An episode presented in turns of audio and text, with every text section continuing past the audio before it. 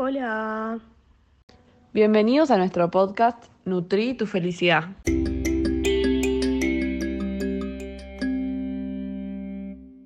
Hoy vamos a estar charlando sobre la importancia de los vínculos y las relaciones en la vida de una persona.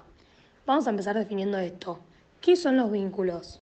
Bueno, es algo que no es muy fácil de definir, pero lo primero que se nos viene a la cabeza cuando hablamos de esto es más que nada la unión entre dos personas y la confianza y el amor que se genera entre ellas.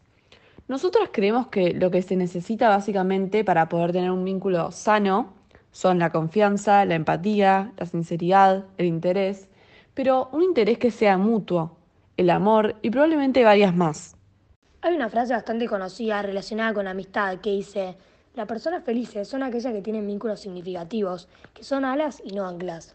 Te ayudan a enriquecerte y no te atan. Para nosotras, esta frase la verdad que define muy bien la importancia de tener relaciones que te generen sentimientos positivos, o sea, que te nutran la felicidad y que te hagan sentirte cómodo, ¿no?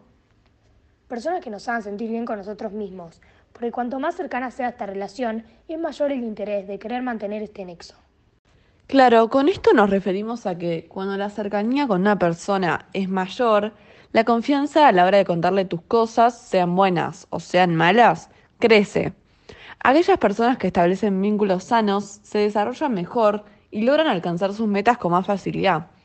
¿Por qué es esto? Porque si uno tiene la cabeza ocupada resolviendo estos problemas del vínculo, tiene mucho menos energía disponible para crecer como persona. Asimismo, queremos rescatar que los factores que hacen que esta relación progrese dependen principalmente de cada uno, del tiempo que estemos dispuestos a dedicarle al otro. Pero también nos parece importante recordar que no siempre todos los vínculos son los indicados. ¿A qué nos referimos con esto? Bueno, más que nada queremos mostrar también el lado no tan positivo, por así decir, de esto, porque a veces puede pasar que una relación no sea la conveniente. ¿Y cómo nos damos cuenta de si es conveniente para nosotros o no? La respuesta para esto es fijarte en lo que ese vínculo te genera a vos. Ponete a pensar, ¿te ayuda a crecer como persona? ¿Sentís que el interés es mutuo?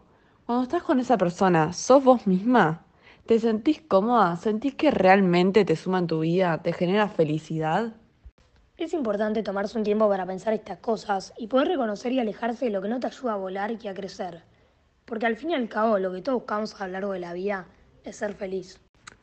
Y sí, a cualquier persona que le preguntes cuál es su misión en la vida, te va a responder lo mismo, que quiere ser feliz. Por ahí es, no sé, creando una familia o dedicándose a lo que le gusta, o haciendo lo que sea mientras que eso lo haga feliz. Porque más que nada, eso es lo que todos buscamos, ¿no? Muchas gracias por escuchar.